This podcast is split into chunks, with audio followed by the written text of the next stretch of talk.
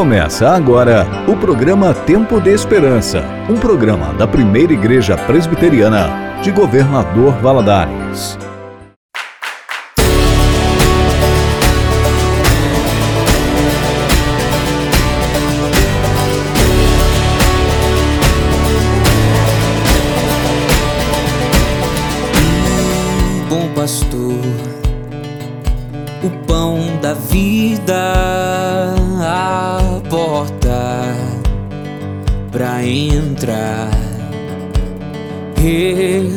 Ressurreição, videira real, caminho, verdade.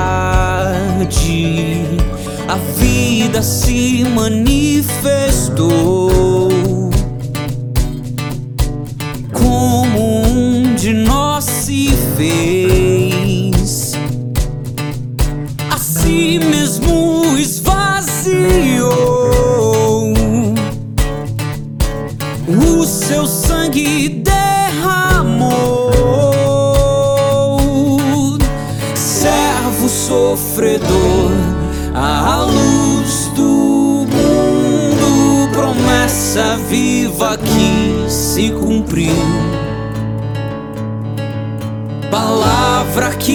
nos leva das trevas à luz. A escuridão não venceu.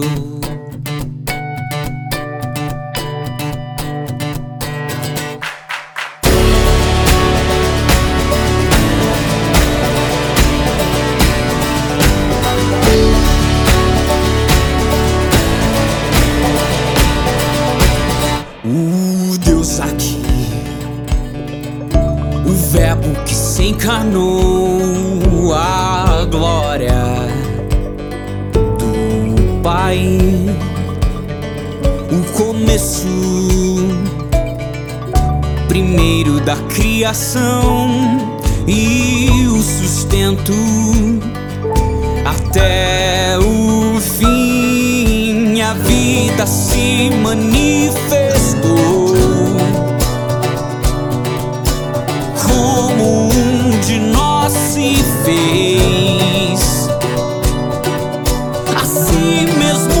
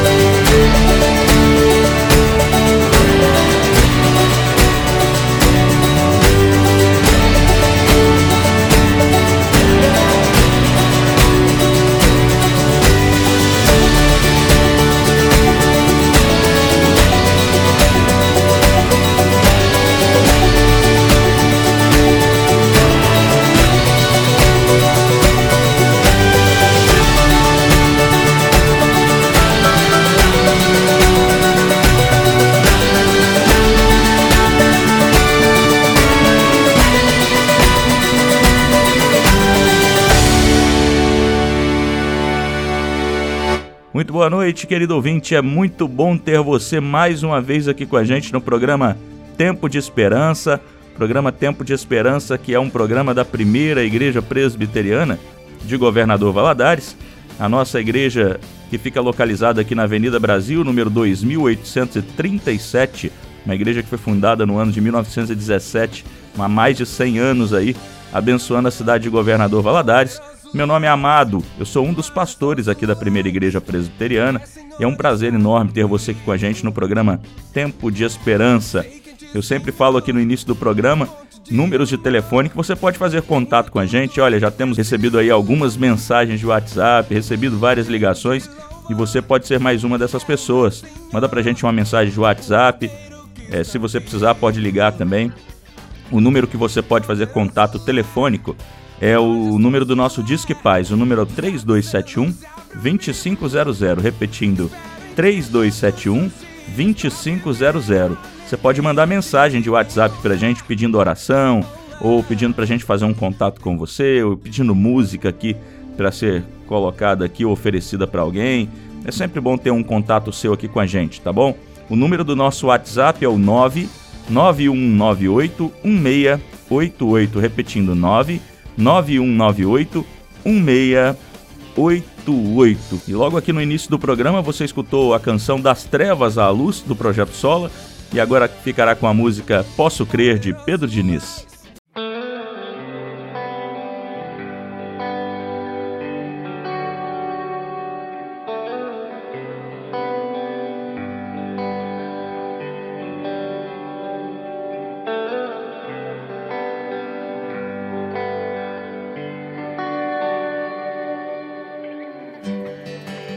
Difícil entender os planos de Deus pra mim.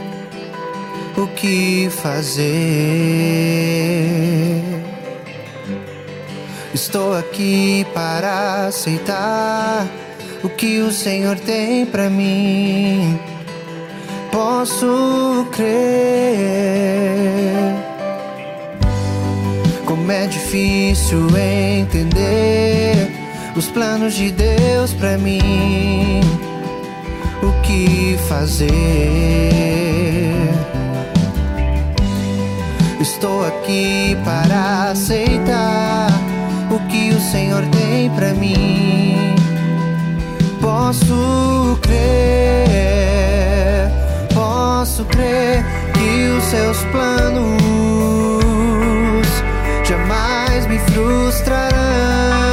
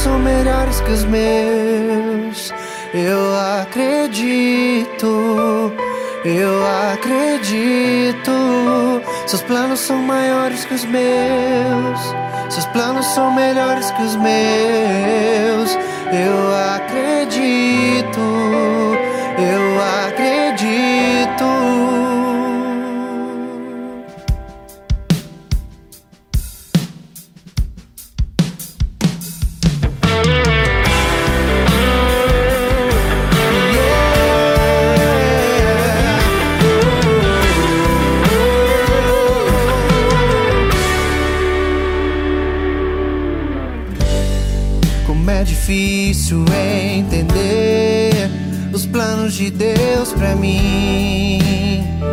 O que fazer? Estou aqui para aceitar o que o Senhor tem para mim. Posso crer, posso crer que os seus planos jamais me frustrarão,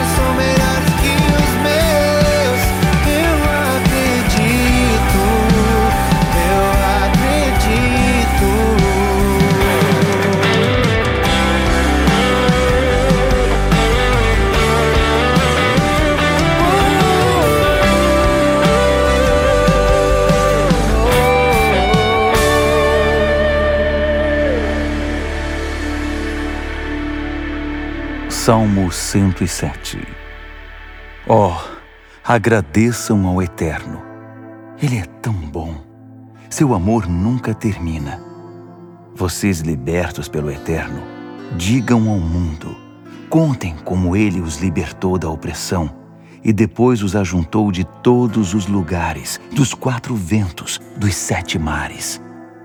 Alguns de vocês peregrinaram anos no deserto procurando, mas não encontrando, um bom lugar para viver, famintos e mortos de sede, cambaleantes à beira da exaustão. Então, no seu desespero, vocês clamaram ao Eterno. Ele os livrou na hora exata. Ele pôs os pés de vocês numa estrada maravilhosa que os levou a um lugar agradável de se viver.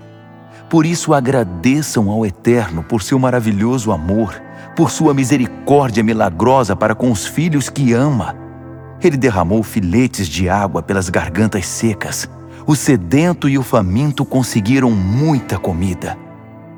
Alguns de vocês foram trancados numa cela escura, cruelmente confinados atrás das grades, punidos por desafiar a palavra de Deus e por virar as costas ao conselho do Deus Altíssimo uma dura sentença, o coração triste e nenhuma alma à vista para ajudar. Então, no seu desespero, vocês clamaram ao Eterno, e ele os livrou na hora exata. Ele conduziu vocês para fora da cela escura, arrancou as grades e os trouxe para fora. Portanto, agradeçam ao Eterno por seu maravilhoso amor, por sua misericórdia milagrosa para com os filhos que ama. Ele despedaçou as portas pesadas da prisão, quebrou as barras de ferro como palitos de fósforos. Alguns de vocês ficaram doentes porque viviam uma vida torta, o corpo sentindo os efeitos do pecado. Vocês nem podiam olhar para a comida. Eram tão miseráveis que achavam melhor a morte. Então, no seu desespero, clamaram ao Eterno, e ele os livrou na hora exata. Ele proferiu a palavra que os curou que os afastou da beira do abismo. Então, agradeçam ao Eterno por seu maravilhoso amor, por sua misericórdia milagrosa para com os filhos que ama. Ofereçam sacrifícios de ações de graças. Contem ao mundo o que ele fez e em voz alta. Alguns de vocês zarparam em grandes navios. Lançaram-se ao mar para negociar em portos distantes. Em alto mar, viram o Eterno em ação viram sua ação fascinante no meio do oceano. Com uma palavra, ele convocou o vento, uma tempestade colossal, ondas gigantescas. Vocês quase tocavam o céu e depois chegavam ao fundo, o coração entalado na garganta. Vocês giravam como um peão, cambaleavam como bêbados e não sabiam que fim teria aquilo. Então, no seu desespero, clamaram ao Eterno, e ele os livrou na hora exata. Ele silenciou o vento até restar um assobio, pois focinheira nas grandes ondas. Vocês exultaram quando a tempestade desapareceu e ele os conduziu a salvo de volta ao porto. Portanto, agradeçam ao Eterno por seu maravilhoso amor, por sua misericórdia milagrosa para com os filhos que ama. Cantem louvores bem alto quando o povo se ajuntar. Louvem-no quando os líderes se encontrarem. O Eterno transformou rios em terras improdutivas, fontes de água em barro ressecado pelo sol. Deliciosos pomares se transformaram em superfícies alcalinas por causa da maldade do povo que vivia ali. Depois, ele transformou terras improdutivas em lagoas, terreno árido em fontes, trouxe os famintos e os estabeleceu ali. Eles se mudaram. Que lugar formidável para se viver! Semearam os campos, plantaram vinhas e a colheita foi abundante. Ele os abençoou e eles prosperaram muito. Seus rebanhos nunca diminuíram. Os insultos, o mal e os problemas diminuíram quando ele amontoou desprezo sobre os príncipes e os mandou embora. Ele deu aos pobres um lugar seguro para viver. Tratou cada família como ovelhas bem cuidadas. Os bons veem tudo isso e ficam felizes os maus ficam mudos, paralisados no caminho. Se você for realmente sábio, pensará nisso outra vez. Está na hora de apreciar o profundo amor do Eterno. Você acabou de ouvir o Salmo de número 107, na versão bíblica A Mensagem, e agora ficará com a música Planos de Deus do CD Povo da Aliança.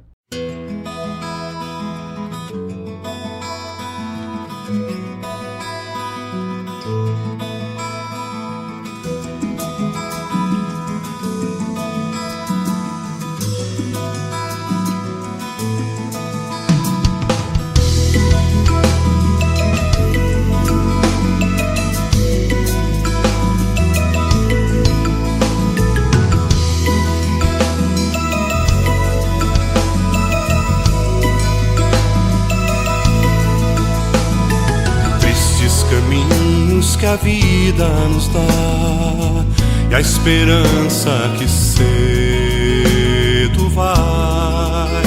São espinhos que a rosa tão bela não pode evitar. Tristes momentos, cenários sem cor e a incerteza que não se vai são os ventos que trazem aos olhos o choro e a dor. Um vazio nos traz solidão, nossos pés não encontram o chão. Como olhar além do que vemos, onde achar a paz que tanto buscamos como compreender o caminhar e os planos de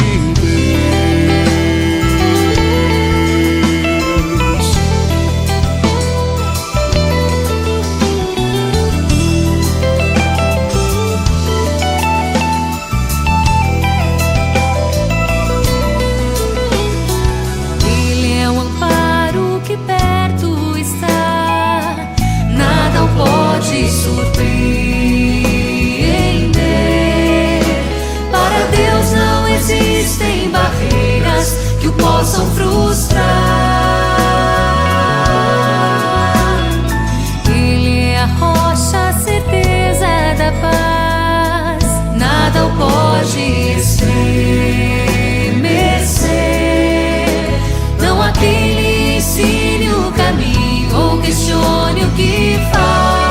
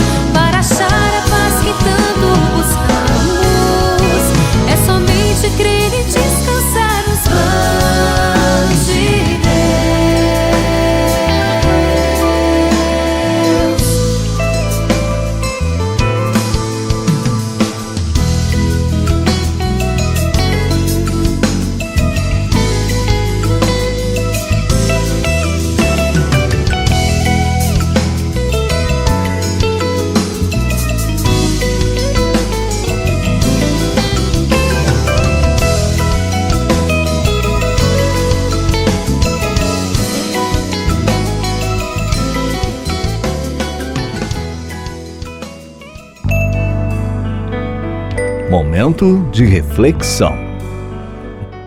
Querido ouvinte, eu queria te convidar nesse momento para que a gente possa fazer uma reflexão na palavra de Deus juntos. E eu convido você a abrir a sua Bíblia, caso você tenha uma Bíblia aí com você agora, no livro de Efésios, ou seja, a carta que o apóstolo Paulo escreveu para os irmãos em Éfeso. Efésios capítulo 1, capítulo 1, eu farei a leitura dos versículos de 1 a 6. Mas antes da gente começar a fazer a leitura propriamente dita do texto, eu gostaria de iniciar essa conversa nossa te convidando a fazer uma análise das suas motivações cristãs, da motivação da sua vida. Por que, que você está conectado aqui conosco essa noite? Por que, que você está ouvindo essa mensagem, ouvindo esse programa? Por que, que constantemente você é, busca respostas na palavra de Deus? Ou por que, que você é uma pessoa temente ao Senhor? Ou talvez você não seja, esteja aqui de passagem, você já parou para pensar por que é que você parou justamente hoje para poder ouvir essa mensagem e ouvir tudo isso que nós temos a dizer e o que o Senhor Deus tem para dizer para a gente? Qual tem sido a motivação do seu coração para te tornar a pessoa que você é, que você tem sido? É, nós comemoraremos agora, no dia 31 de outubro, a Reforma Protestante. Reforma Protestante que ocorreu no ano de 1517, 31 de outubro, quando um monge chamado Martinho Lutero fixou na porta da capela eh, do castelo de Wittenberg, na Alemanha, 95 teses que estavam indo contra as questões religiosas que a igreja fazia naquele tempo. E a partir desse momento nós temos início a chamada Reforma Protestante. Foi um movimento ímpar na vida dos cristãos. Basicamente, com a Reforma Protestante, nós tivemos algo maravilhoso ocorrendo na história da igreja, que foi principalmente a volta, ou seja, o retorno do povo de Deus às verdades bíblicas, às escrituras sagradas. Nós fomos reconduzidos ao conteúdo genuíno das escrituras e alertados a não mais viver debaixo do domínio de falsas doutrinas criadas por homens, é, doutrinas que não foram criadas por Deus. A Bíblia nos mostra que todos os seres humanos são pecadores. Nós vemos isso e, e observamos quando lemos o relato de Gênesis, nos três primeiros capítulos, nós veremos ali que Deus criou todas as coisas que ele cria o homem, cria uh, o ser humano, né? o homem e a mulher, os criou conforme a sua imagem e semelhança, é, e esse ser humano ele é perfeito, ele não tem pecado algum. Então ele entra num ato de rebeldia contra o Senhor Deus quando ele escolhe comer da árvore do conhecimento do bem e do mal. E a partir desse momento, então, o homem passa a viver no estado de desgraça, ou seja, ele passa a viver a morte que Deus havia dito que ela existiria. O Senhor havia dito para o homem assim: o dia que você comer dessa árvore do conhecimento do bem e do mal, você certamente morrerá. E é exatamente isso que acontece, eles são separados de Deus e uma morte espiritual começa a existir na história do ser humano.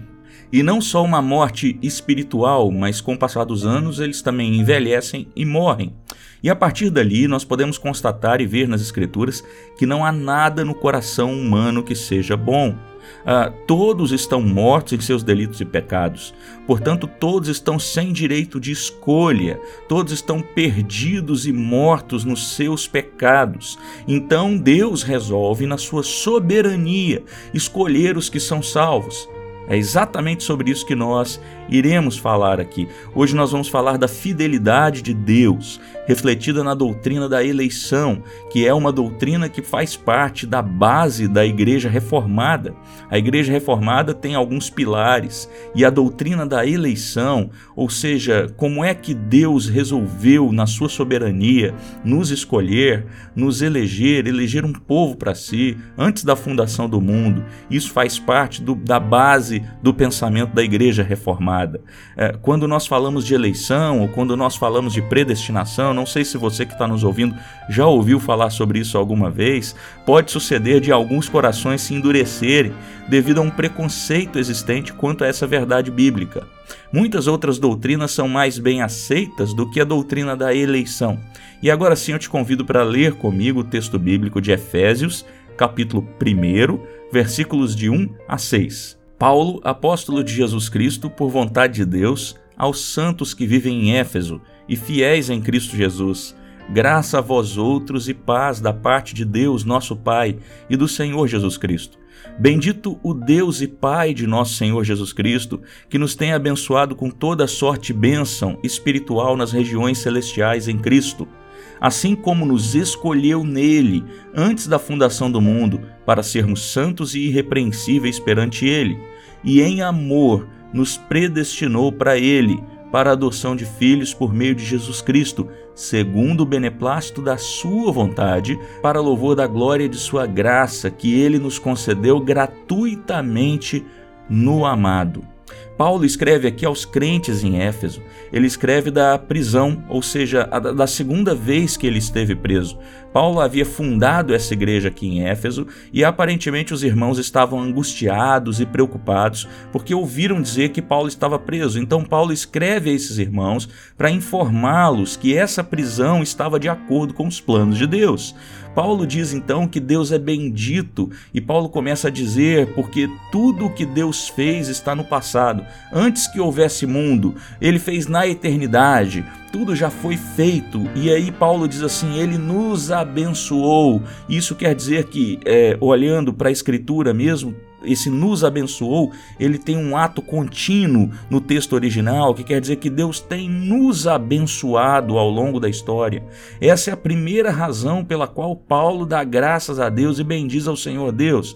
Deus tem abençoado com sorte de bênçãos espirituais que estão relacionadas com a eternidade, com o mundo vindouro tem a ver então com um novo céu e nova terra, tem a ver com a glória juntamente com o Senhor Jesus Cristo são bênçãos celestiais.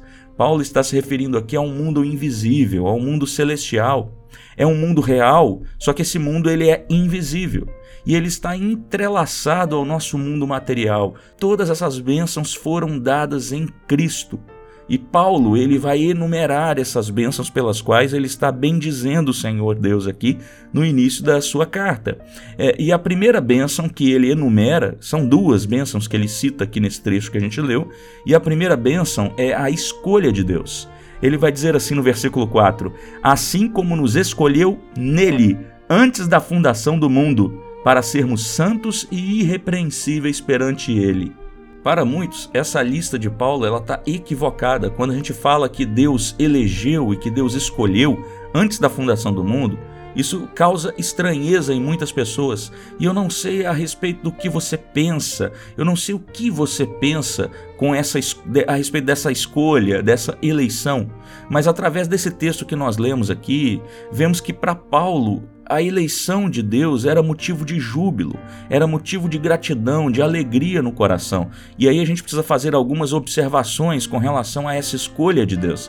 A primeira observação, e que a gente vê aqui no texto, é que essa escolha foi feita antes da fundação do mundo, ou seja, ela não foi baseada no nosso comportamento, no nosso mérito, na nossa moralidade, nem na nossa fé. Quando Deus fez essa escolha, o mundo ele nem existia ainda. É isso que a Escritura está dizendo. Foi feita antes, da, antes do mundo existir, antes de Deus criar o mundo.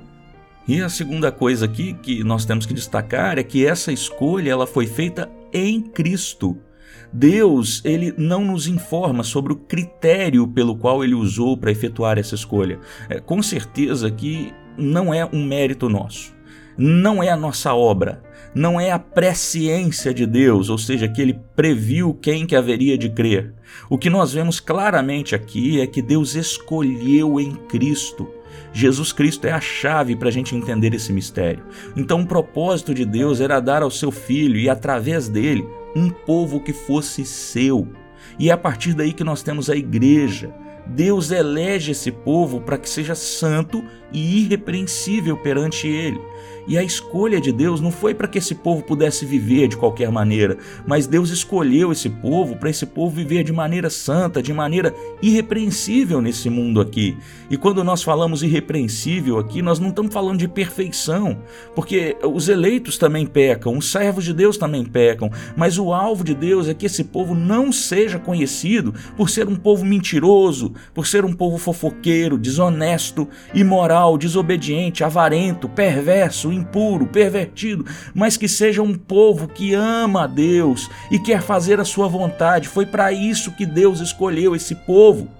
E as implicações disso são muito sérias. Existem pessoas que se, que se acham eleitas, mas a vida delas não demonstra essa eleição. Uma pessoa pode viver uma vida terrivelmente promíscua, com as características descritas acima e ainda ter a coragem de dizer que é um eleito de Deus só porque é membro de alguma igreja. É, quando Deus chama o escolhido, ele opera em seu coração com o novo nascimento e em seguida com a santificação. E, e onde não há vida de santidade, não há escolha. Não é a nossa santidade que dirá para a gente que nós merecemos ser escolhidos por Deus, mas a escolha de Deus é que vai produzir em nós uma vida de santidade. Ele nos escolheu antes da fundação do mundo, para que nós fôssemos santos e para que nós fôssemos irrepreensíveis. Portanto, você que está nos ouvindo essa noite aqui, talvez você não seja um cristão, talvez você não tenha conhecimento da palavra de Deus e seja a primeira vez que você te, esteja ouvindo isso. É, a palavra diz que todos são pecadores, todos nós somos pecadores.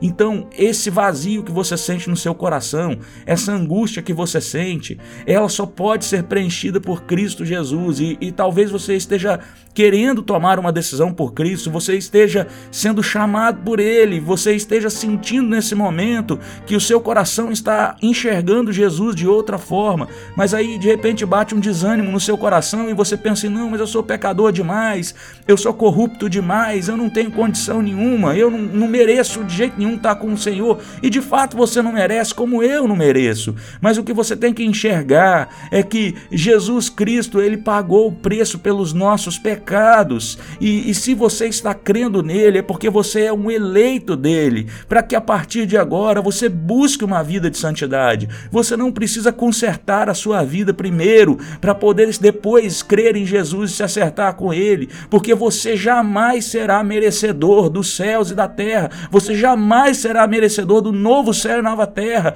da misericórdia, da salvação em Cristo Jesus, pelas suas obras, porque as suas obras não valem nada diante de Deus. É a obra de Cristo que vale. E é a partir do momento que você toma uma postura por Cristo, que ele entra no seu coração, é que você tem condição de viver uma vida mais santa diante dele. Então, nós queremos falar aqui a respeito de uma segunda bênção agora também, que Paulo descreve aqui nessa carta. A primeira é a eleição e a segunda é a predestinação. Acompanhe comigo o versículo 5. Versículo 5 diz assim: nos predestinou para Ele, para a adoção de filhos, por meio de Jesus Cristo, segundo o beneplácito da Sua vontade. Qual que é a diferença então entre eleição e predestinação? Tem muita gente que confunde isso. A questão aqui é que eleição é o ato pelo qual Deus separa dentre a humanidade aqueles que ele decidiu separar. E a predestinação é o destino que Deus deu na eternidade para essas pessoas que ele elegeu. É o encaminhamento desses seus escolhidos. E qual é o destino desses eleitos? Ou melhor, para que que Deus predestinou os eleitos? Para ele, para sermos sua propriedade para estarmos com Ele eternamente, para gozarmos de Sua companhia, ou seja, Ele nos predestinou para a adoção de filhos, Ele nos adota como seus filhos. Veja só, nós fomos escolhidos e predestinados para sermos da família de Deus, para sermos protegidos, amados e queridos por Ele. Nós precisamos observar aqui o seguinte: o fato de você ser um ser humano não significa que você é filho de Deus. É importante você perceber isso daqui. Tem muita gente que fala assim: ah, todo mundo é filho de Deus, mas não. Os homens, no modo geral, né, os homens, mulheres, o ser humano de maneira geral, ele, eles não são filhos de Deus, eles são criaturas de Deus. Somente os eleitos e predestinados podem ser considerados filhos de Deus e são filhos por adoção. E quanto a isso, nós vemos no texto de 1 João, capítulo 3, versículos 9 e 10, o seguinte: Todo aquele que é nascido de Deus não vive na prática de pecado, pois o que permanece nele é a divina semente.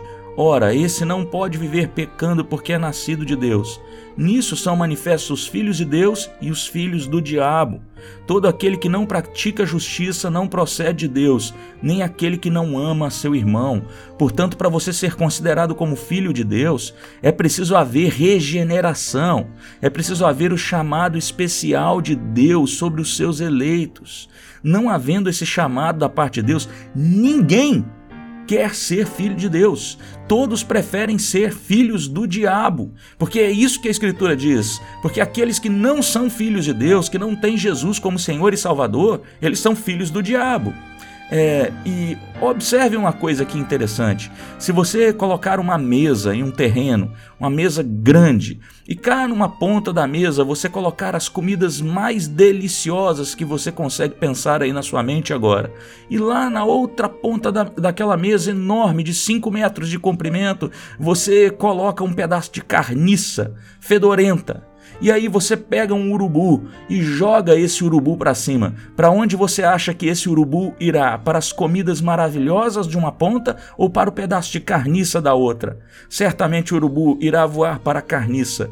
Esse é o livre-arbítrio que nós temos o livre-arbítrio do urubu. Assim como o urubu que só quer a carniça, o homem que não é chamado por Deus, ele só quer coisas más. A gente só busca a perdição o tempo todo, a gente só busca as obras e os desejos do nosso coração e a gente não busca em momento nenhum, nenhum a Deus, ao Senhor Deus. Nas Escrituras nós vemos que não há quem busque a Deus, não há quem faça o bem, nenhum sequer. Mais uma vez, nós vemos aqui o apóstolo Paulo frisando que foi por meio de Jesus Cristo, ou seja, Jesus Cristo é o mediador entre Deus e os homens. E por fim, nesse versículo aqui, nós vemos que Deus fez isso pelo beneplácito de sua vontade, ou seja, pelo bom prazer da sua vontade. É, talvez você se pergunte, por que é que Deus fez isso? Deus sabia que Adão iria pecar? Sim, ele sabia. Deus sabia que o mal ia entrar no mundo? Sim. Deus sabia que o homem por si mesmo ia querer ir para o inferno, porque não quer se arrepender? Sim, ele sabe. É claro que sim. Então, por que Deus criou o mundo assim mesmo? Ele criou segundo o beneplácito da sua vontade para louvor da sua glória. Deus, ele dá a eternidade, ele sabe de tudo. Nada acontece sem que seja sua vontade. Deus sabia da entrada do mal do mundo e, e a entrada do pecado no mundo. Ele sabia da escolha de Adão. Ele não tinha outra maneira de Deus receber toda a glória senão por um povo redimido, livre do pecado, porque no reino dos céus não haverá pecado. No paraíso havia possibilidade de pecar com, com Adão lá no Éden, mas no novo céu e nova terra não haverá mais essa possibilidade de pecar. A doutrina da eleição ela é difícil para a natureza humana, mas uma coisa é certa, ela não é antibíblica. Não diga que essa doutrina é do diabo, como foi afirmado aí um tempo atrás por um pastor famoso na televisão, porque essa doutrina ela está na Bíblia. Você pode dizer que não compreende essa doutrina, mas ela está na Bíblia. Ah, ah, você pode dizer que é, você não está compreendendo, não entende, mas não diga que ela não está na Bíblia, porque ela está.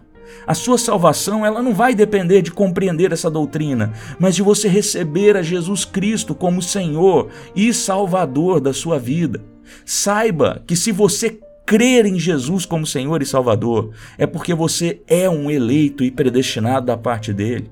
A salvação pelos nossos pecados e, e, e, da condenação de nossos pecados, essa salvação do inferno eterno e do tormento eterno, é um dom de Deus. Paulo, também escrevendo aos Efésios mais à frente, no capítulo 2, versículo 8, ele diz assim: pela graça sois salvos, mediante a fé, e isso não vem de vós, é dom de Deus.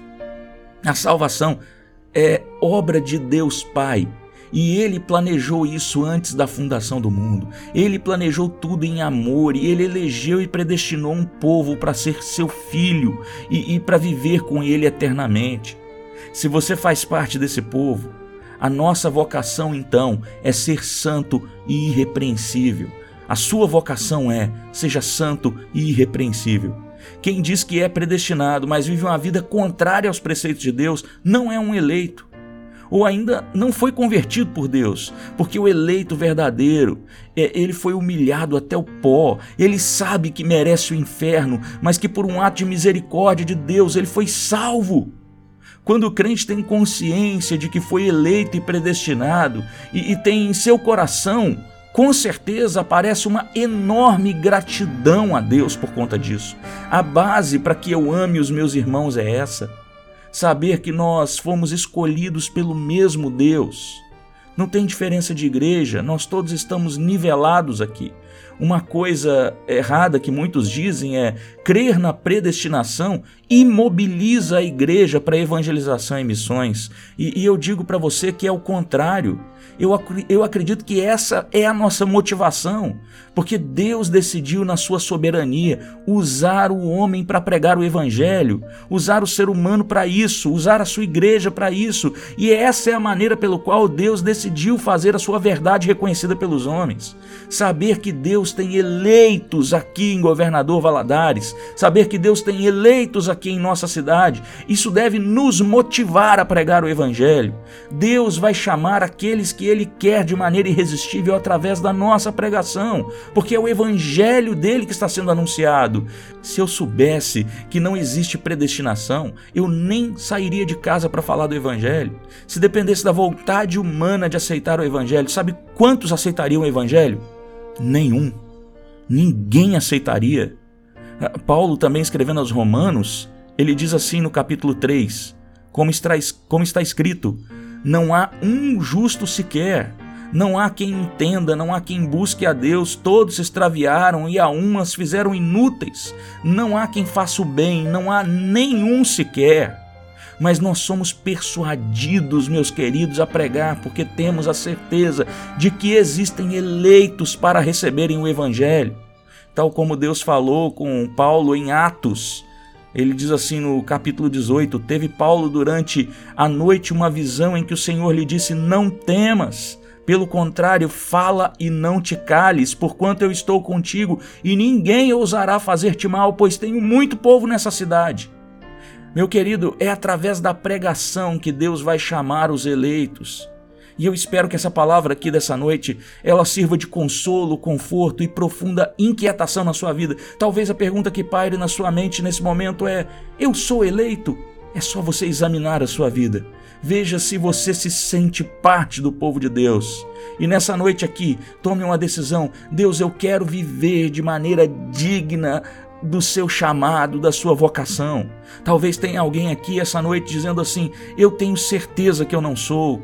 E, e, se eu não for eleito, o que eu faço? Meu querido, só o fato de você questionar o seu coração sobre isso e a sua consciência e querer viver uma vida reta diante dele, já é Deus na sua consciência, no seu coração, te convencendo do pecado.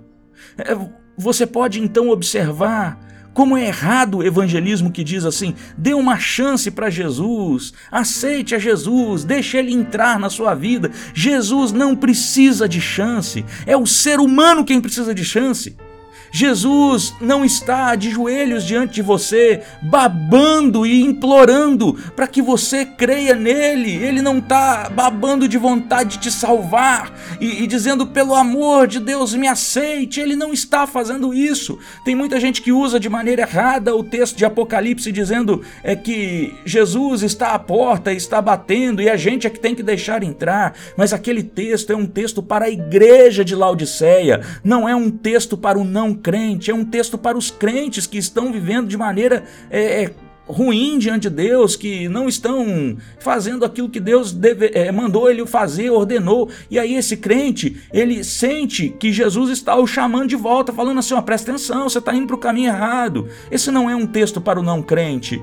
O texto para o não crente é creia no Senhor Jesus e será salvo tu e tua casa.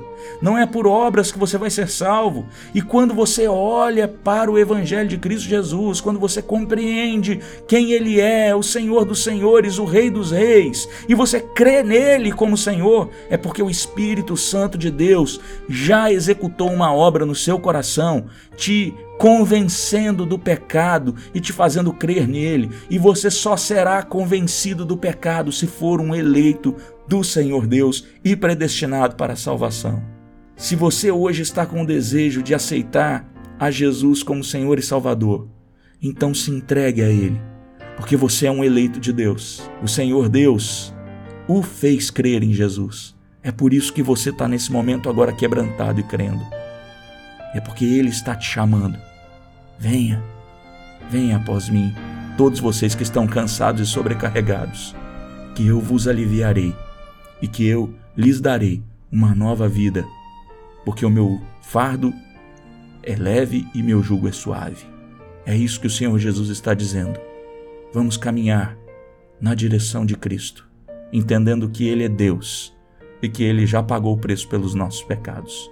Que Deus nos abençoe, tenha uma excelente noite.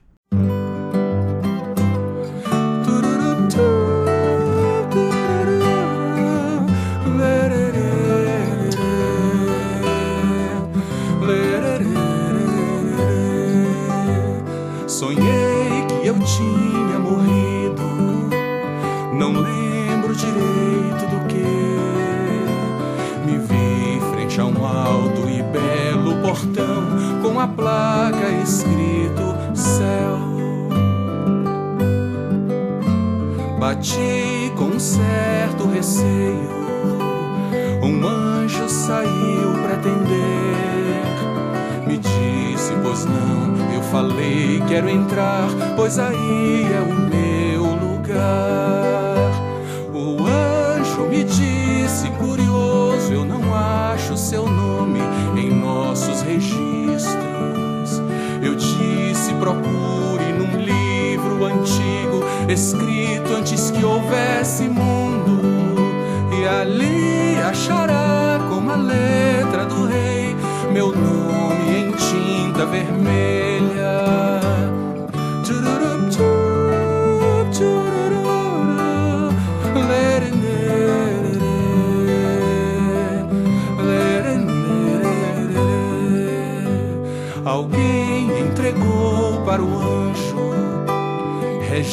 registros que eu reconheci, compêndio de todas as leis que eu quebrei e os pecados que cometi. O anjo olhava os registros, visivelmente assustado,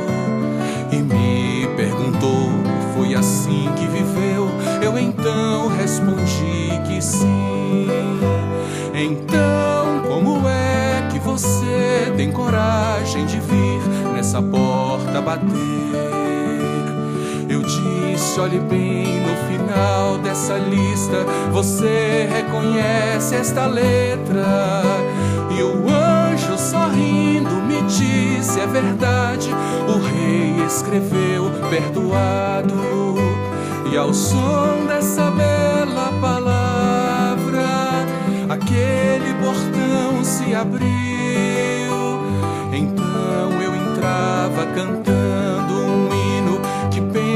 O sonho acabou. Ficaram comigo aquelas palavras. Primeiro eu quero ver meu Salvador.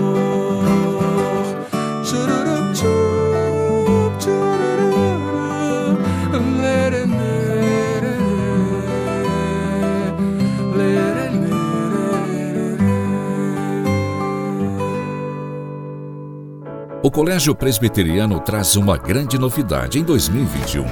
Programa de inglês com metodologia e exames de certificação internacional da Universidade de Cambridge. Inglês intensivo na grade curricular, porque fluência em inglês também se aprende na escola. Alunos bilíngues com comprovação internacional. Colégio Presbiteriano. Cada dia melhor. Matrículas abertas. Ligue 3271 1228 e agende uma visita. Muito bem, querido ouvinte, você acabou de ouvir a canção O Sonho, de Stênio Márcios. Eu queria passar para vocês, mais uma vez, os contatos de telefone que você pode ligar aqui para gente, fazer um contato, ou mandar mensagem WhatsApp. E se você não anotou da primeira vez e nem está com papel e caneta para anotar agora aí, não fique preocupado. É só você pegar aí, providenciar, que no final do programa a gente passa de novo para você. Você pode ligar para a gente para o número 3271 2500, repetindo 3271 2500. E pode mandar mensagem de WhatsApp para gente para o número 99198 1688, repetindo 99198 1688. E eu tenho certeza que será um prazer enorme receber sua ligação ou receber sua mensagem de WhatsApp. Você fica agora com a canção Um Presente para o Futuro de Rodolfo Abrantes.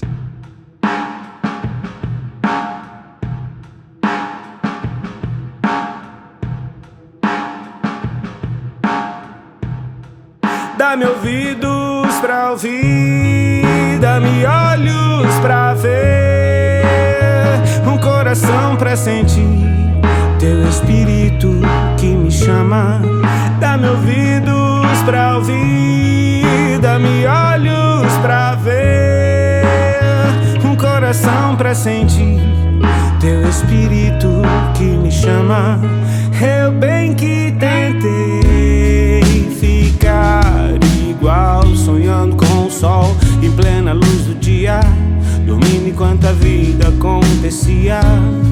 Mas ouvi o som dos teus passos e de repente acordei em teus braços. Eu vi no mundo onde estou, do qual já não sou. Teu amor deseja vir, repousa sobre mim e permanece. No frio das trevas me aquece, me faz no dia mal vencer. Minha arma é saber que o Verbo encarnou, se fez humano, sendo divino, veio a nós e nos chamou para ser como Ele é. Dá-me ouvidos pra ouvir, dá-me olhos pra ver, um coração pra sentir teu espírito que me chama. Dá-me ouvidos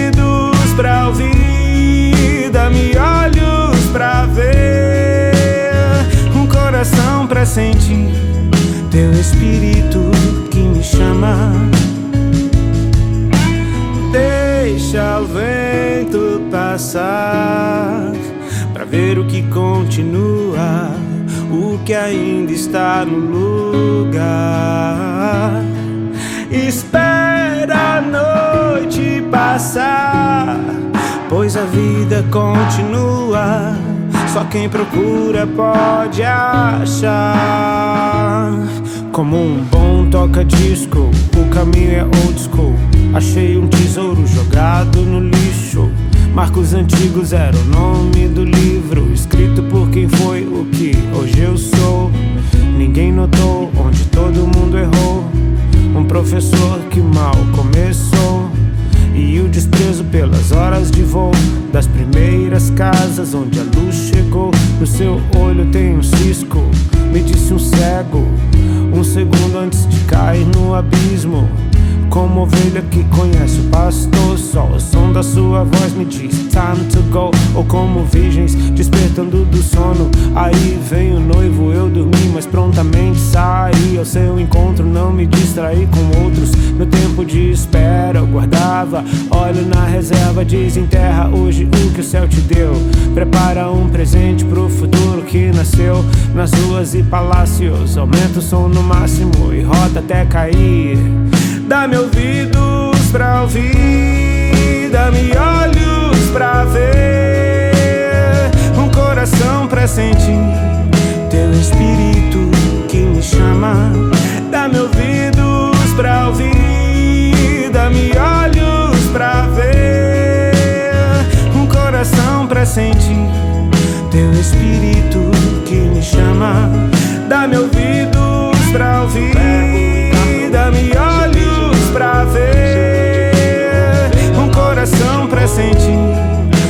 espírito que me chama. Dá-me ouvidos pra ouvir, dá-me olhos pra ver, um coração pra sentir teu espírito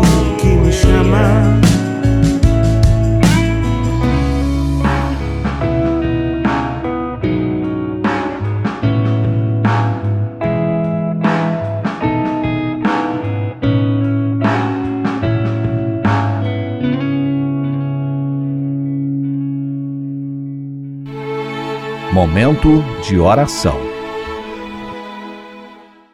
Meu irmão e minha irmã, nós vamos orar ao nosso Deus. Quero convidar você a fechar os seus olhos. Nós teremos um momento de intercessão juntos ao nosso Deus agora. Senhor nosso Deus, nós louvamos o nome do Senhor porque o Senhor é bom e porque as suas misericórdias duram para sempre. Obrigado, meu Pai, porque mesmo sendo pecadores, mesmo sendo falhos, o Senhor o tempo todo tem nos sustentado com a sua graça, tem nos assistido e suprido todas as nossas necessidades. E é com o coração grato que nós nos colocamos diante do Senhor em oração, para render ao Senhor louvor, glória, honra e também, ó Deus, assumir o quão dependentes nós somos do Senhor. Sabemos que apenas no Senhor nós encontramos socorro, auxílio, descanso para a alma. E meu Deus, os dias têm nos deixado com o coração tão aflito. Passam-se os dias, meu Pai, e a nossa esperança vai se tornando cada vez mais escassa, e nós precisamos do Senhor para nos renovar as forças e a esperança, Ó Deus, nós queremos trazer à memória o que nos pode dar esperança, e, e isso são as misericórdias do Senhor, que se renovam a cada manhã e são a causa de não sermos consumidos. Ó meu Deus, que o Senhor nos ajude a ter um coração grato, um coração que olha para o Senhor em meio a momentos de crise e que consegue perceber que em tudo o Senhor tem nos dado a tua graça e em tudo, ó Deus, a tua poderosa mão tem nos guiado. Meu Deus, eu quero orar pela vida de cada pessoa que acompanha esse programa agora. Que o Senhor abençoe, meu Deus, a vida de cada ouvinte, cada um com a sua necessidade específica, com os anseios do coração, as dúvidas, as dificuldades, cada um, meu Pai, querendo achar resposta de alguma maneira, meu Deus, e muitas vezes, ó Pai, o que nós temos é apenas perguntas. Ó meu Deus, que a sua graça invada, ó Deus, essas, essas casas. Que a graça do Senhor invada o coração dessas famílias, meu Deus. E se alguém que nos ouve nessa noite ainda não, não teve um encontro verdadeiro com o Senhor, ó meu Pai, que nesse momento haja conversão, que haja quebrantamento, meu Deus, que haja uma consciência real do pecado, meu Deus, e da necessidade da salvação em Cristo Jesus. Meu Pai, nós imploramos essa graça ao Senhor. Nós oramos também, ó Deus, pela vida do teu povo, da tua igreja, meu Deus.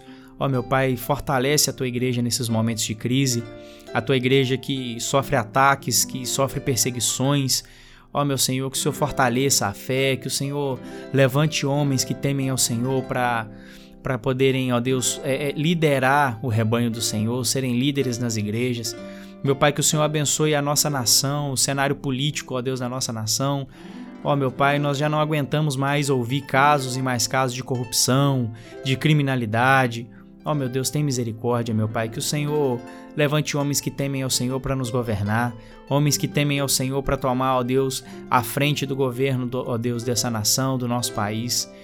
Meu Deus, que o Senhor abençoe também, meu Pai, a vida dos profissionais de saúde que tem se empenhado, meu Pai, nesse tempo de pandemia para cuidar da vida das pessoas, se expondo, meu Pai, se colocando ali na frente para muitas vezes é, é, serem até contaminados com o vírus, meu Deus, e, e consequentemente contaminarem pessoas queridas.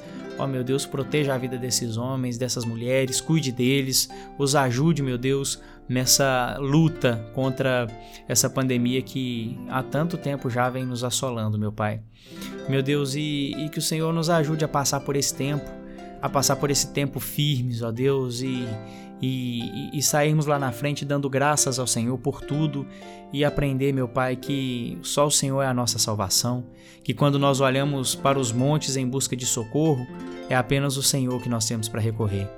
Meu Deus, que o Senhor também nos perdoe os pecados e as falhas, que o Senhor nos dê um coração igual ao teu, que o Senhor nos faça mais parecidos com Cristo, meu Deus.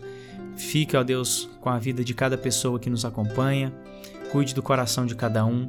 Nós oramos assim gratos ao Senhor em nome de Cristo Jesus. Amém.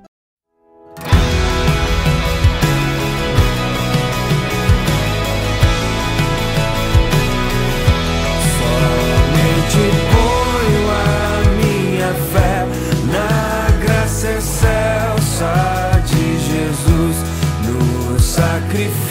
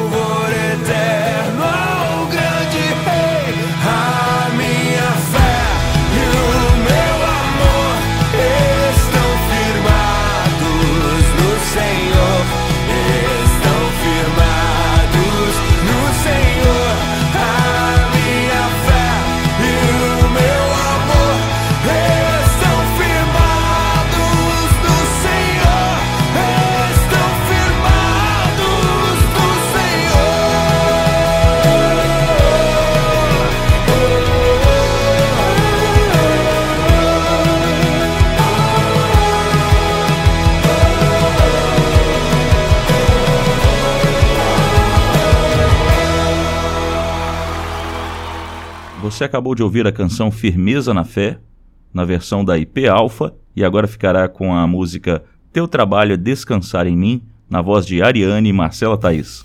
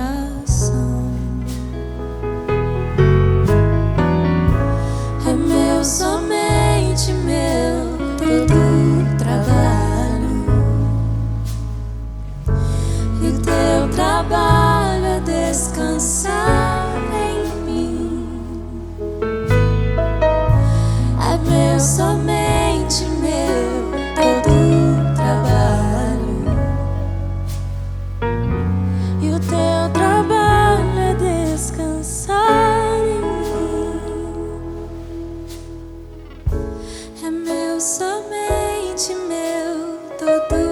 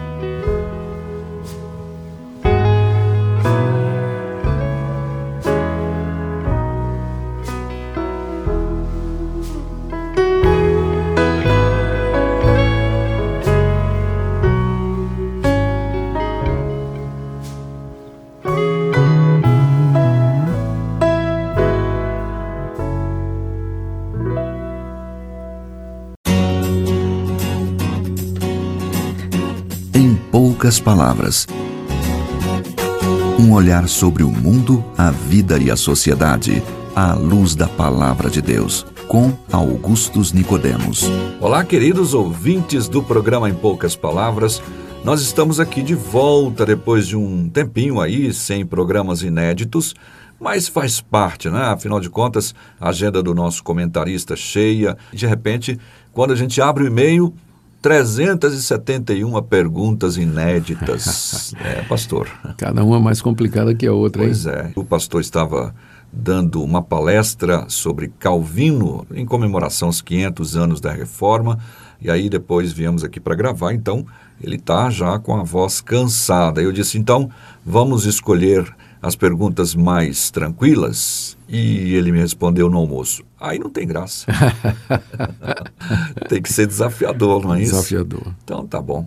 Pois é, tá aí o pastor Augustus conosco na nossa sétima temporada do programa Em Poucas Palavras, pastor. Querido ouvinte, mais uma vez, muito obrigado pela sua audiência. Nathan, eu tenho viajado o Brasil afora e em todo lugar eu tenho encontrado pessoas que mandam abraço para você. Eu agradeço. Diz que gostaria de conhecer a, a voz por detrás do, do nome Nathan Matias. E eles falam de como Deus os tem abençoado através do programa. Para nós é um privilégio. Tá bom, então vamos à pergunta bem novinha aí dos e-mails que acabaram de chegar.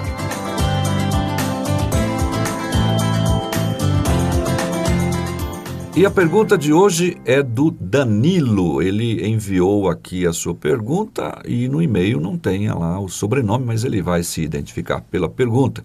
Tem a ver com demônios, poderes deles, se existem ou não. Enfim, a, o programa vai girar em torno dessas questões, sabendo até que ponto eles são poderosos ou não são. Aguarde aí, o pastor Augustus vai responder a sua pergunta.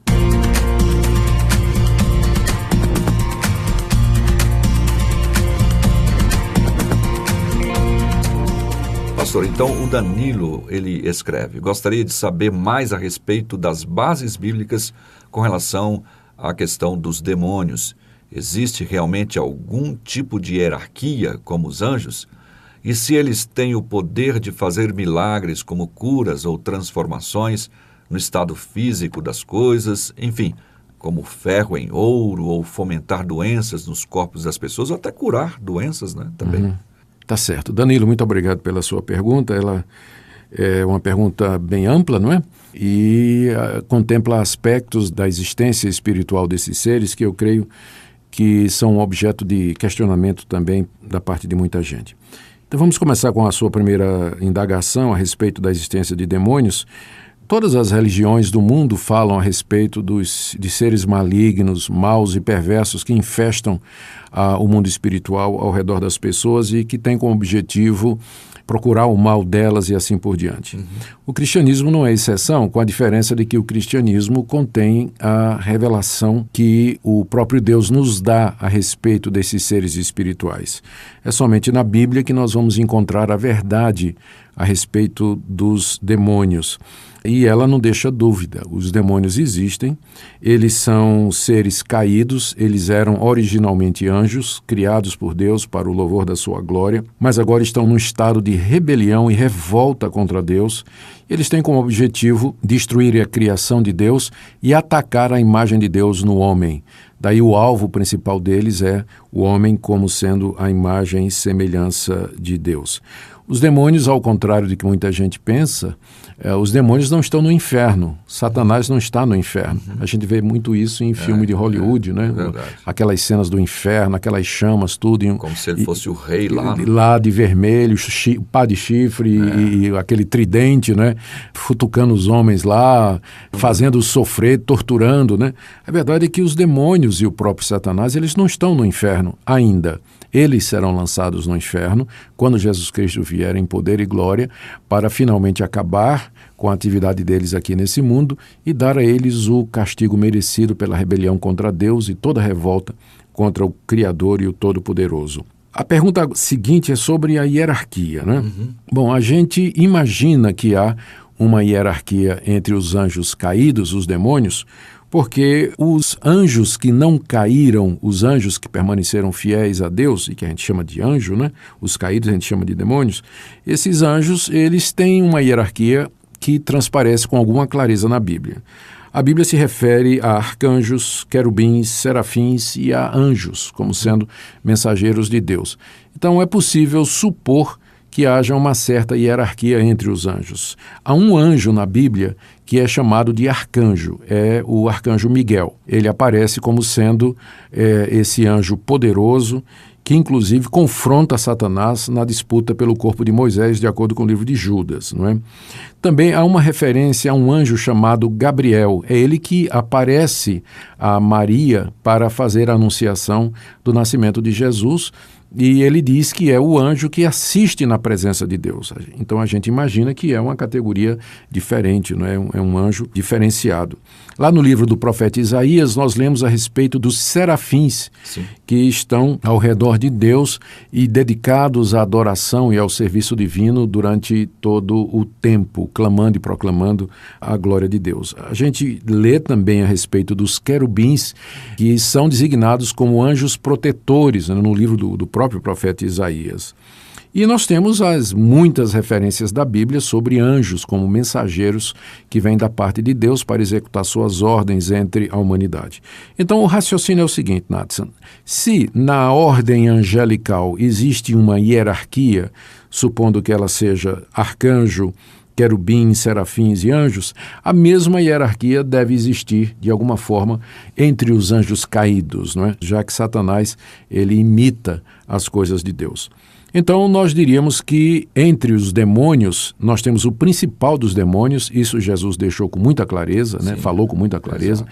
chamou de Beuzebu, ou Satanás, ele é também chamado o diabo, o adversário, o inimigo das nossas almas, o inimigo de Deus, e é o líder dos demônios, né? esse anjo. A gente não sabe se ele era um arcanjo uhum. ou se ele era um querubim, Sim. mas ele era certamente um desses anjos que ocupava uma posição elevada na hierarquia angelical. Que achou que podia ser até o próprio o Deus. próprio Deus, né? Envaidecido pelo seu poder e, e pela sua beleza, não é? E abaixo de Satanás que é o líder dos demônios, deve haver algum tipo de ordem hierárquica, ah, uma espécie de nomeação de autoridade, níveis de autoridade, que nós não sabemos porque a Bíblia não, não diz realmente.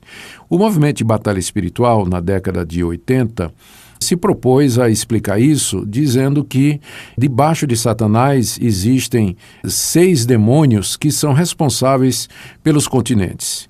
E debaixo desses demônios, que seriam príncipes, você teria demônios que seriam responsáveis pelos países daqueles continentes. Uhum.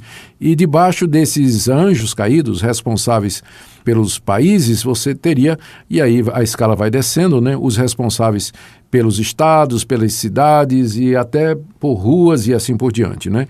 A ideia de o, o que seria uma demonização geográfica, uhum. né? eles chamam até esses espíritos de espíritos territoriais. territoriais né?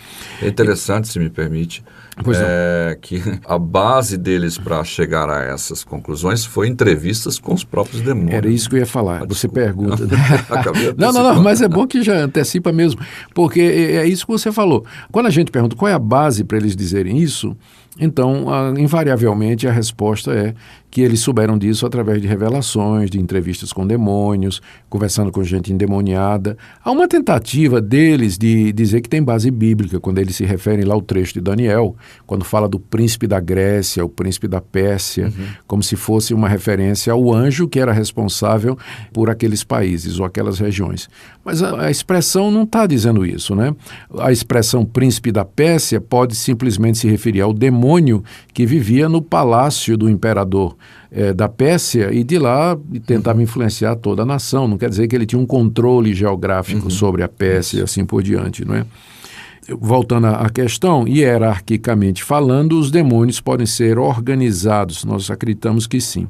Há talvez uma outra uh, dica disso, quando Paulo embora não necessariamente, quando Paulo lá em Efésios, capítulo 6, falando sobre a armadura de Deus, ele diz que a nossa luta não é contra a carne e o sangue, mas sim contra principados, potestades, os dominadores desse mundo tenebroso, as hostes espirituais da maldade nos lugares celestiais. Então algumas pessoas veem aí três categorias de, de anjos, né? Quando, na verdade, Paulo está dizendo simplesmente, se referindo aos mesmos seres com três apelações ou designações diferentes. Então, não, não é uma base para você estabelecer hierarquia.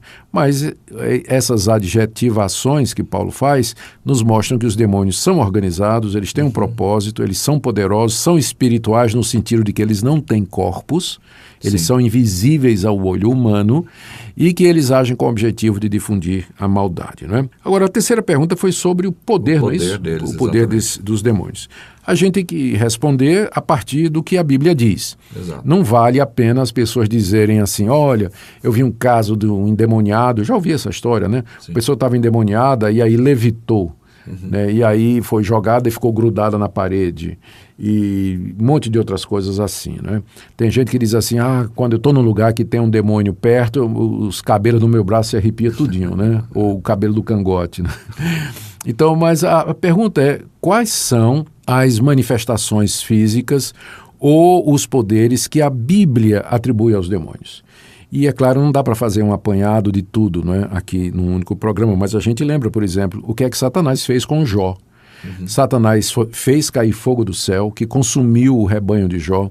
Ah, Satanás comandou um vento forte que derrubou a casa de Jó. E Satanás feriu a Jó com doenças que vieram do alto da cabeça até a planta do pé. Então a gente sabe que os demônios podem infligir doenças e que eles têm algum controle sobre os elementos da natureza, a julgar pelo caso de Jó. No Novo Testamento, nós encontramos o caso de uma mulher encurvada que era presa por um espírito maligno e que foi liberta por Jesus. Também encontramos o caso de Jesus curando um surdo mudo, expulsando um demônio, significando que aquela surdez e aquela mudez eram provocados pela presença do demônio Satanás, né? na vida daquela pessoa, não é? Paulo faz referência na 2 aos Coríntios capítulo 12 a um espinho na carne que ele tinha e que ele diz que era um mensageiro de Satanás. É uma referência provável a alguma enfermidade física que afligia o apóstolo Paulo. No livro de Apocalipse, eh, nós lemos que o apóstolo João menciona que ele viu demônios que pareciam com sapos e que eram operadores de milagres, demônios operadores de milagres. E aí a gente lembra lá o que Paulo diz na segunda aos Tessalonicenses, capítulo 2, que o Satanás, ele opera sinais e prodígios de mentira para enganar as pessoas. Exato. E Jesus advertiu contra os falsos profetas, dizendo que eles são capazes de fazer sinais e prodígios para enganar, se possível, os próprios eleitos. De onde a gente conclui que Satanás é capaz de fazer truques. Com certeza. É capaz de fazer sinais. É a palavra boa. Ele, truques. é, truques. É capaz de fazer prodígios. Né? O quão verdadeiros eles são, nós não sabemos. Ele não, não conhece o futuro, mas ele pode ter uma ideia balizada a respeito do futuro. Isso explica porque é que endemoniados falam do futuro. Aquela moça endemoniada, lá em Atos 16, que acompanhava Paulo, né, gritando: Estes homens estão apresentando o caminho da salvação, diz lá o texto que ela estava possuída por um espírito de adivinhação. Ou seja, o diabo faz truques para enganar a vida das pessoas. A veracidade das curas feitas pelo diabo, eu não sei dizer. Eu não duvido que algumas delas sejam reais, mas o resultado disso é que a pessoa se torne escrava de Satanás. Fica confusa, né? Não é? E das artes dos poderes das trevas. Essa é a resposta. Ele não tem um poder como diz aquele pregador, né? Que faz um milagre, depois se conta a bênção que Deus fez, senão o diabo anula. Fica estranho isso, né? Essa eu nunca tinha ouvido, não. Ah, Terrível, né? bastante Que isso. coisa. Esquisito. Pois bem, obrigado então, pastor, pela resposta que nós tivemos aí ao nosso ouvinte, o Danilo. Danilo, muito obrigado pela sua participação e pelo seu e-mail. A gente volta num próximo programa. Muito obrigado pela sua audiência, querido ouvinte. Lembre-se, a única maneira de nos defendermos dos poderes malignos é tomando toda a armadura de Deus, a pessoa do Senhor Jesus, como nosso Senhor e Salvador. O Colégio Presbiteriano traz uma grande novidade em 2021. Programa de inglês com metodologia e exame de certificação internacional da Universidade de Cambridge. Inglês intensivo na grade curricular, porque fluência em inglês também se aprende na escola. Alunos bilíngues com comprovação internacional. Colégio Presbiteriano. Cada dia melhor. Matrículas abertas. Ligue 3271 1228 e agende uma visita. Querido ouvinte, nós estamos agora chegando no final do nosso programa e mais uma vez foi um prazer enorme ter você aqui com a gente no programa Tempo de Esperança. Meu nome é Amado, eu sou um dos pastores aqui da primeira igreja presbiteriana de Governador Valadares, igreja que é, produz esse programa, o programa Tempo de Esperança. Também você pode acessar o nosso canal do YouTube, Primeira IPGV, e lá você consegue ter acesso também a todo o nosso material gravado. Também pode nos seguir no Facebook, a nossa página, curta a nossa página no Facebook, Primeira IPGV. É, será um prazer enorme ter você junto com a gente sempre. Inclusive, é sempre muito bom, como eu já disse, ter você aqui no programa Tempo de Esperança. E você pode mandar para a gente mensagem WhatsApp ou ligar. Se você quiser ligar, você vai ligar para o Disque Paz e o número é o 3271 2500. Repetindo, 3271 2500. Se você quiser mandar mensagem de WhatsApp para gente com seu pedido de oração é, ou com sugestão de alguma música, você pode mandar para gente um WhatsApp para o número 99198 1688. Repetindo, 99198 1688. E você ficará agora com a canção Linda Melodia de Roberto Gonçalves, na voz de Roberto Gonçalves, e depois a gente já se despede. Deus te abençoe, te dê uma excelente semana, um grande abraço. Até a próxima.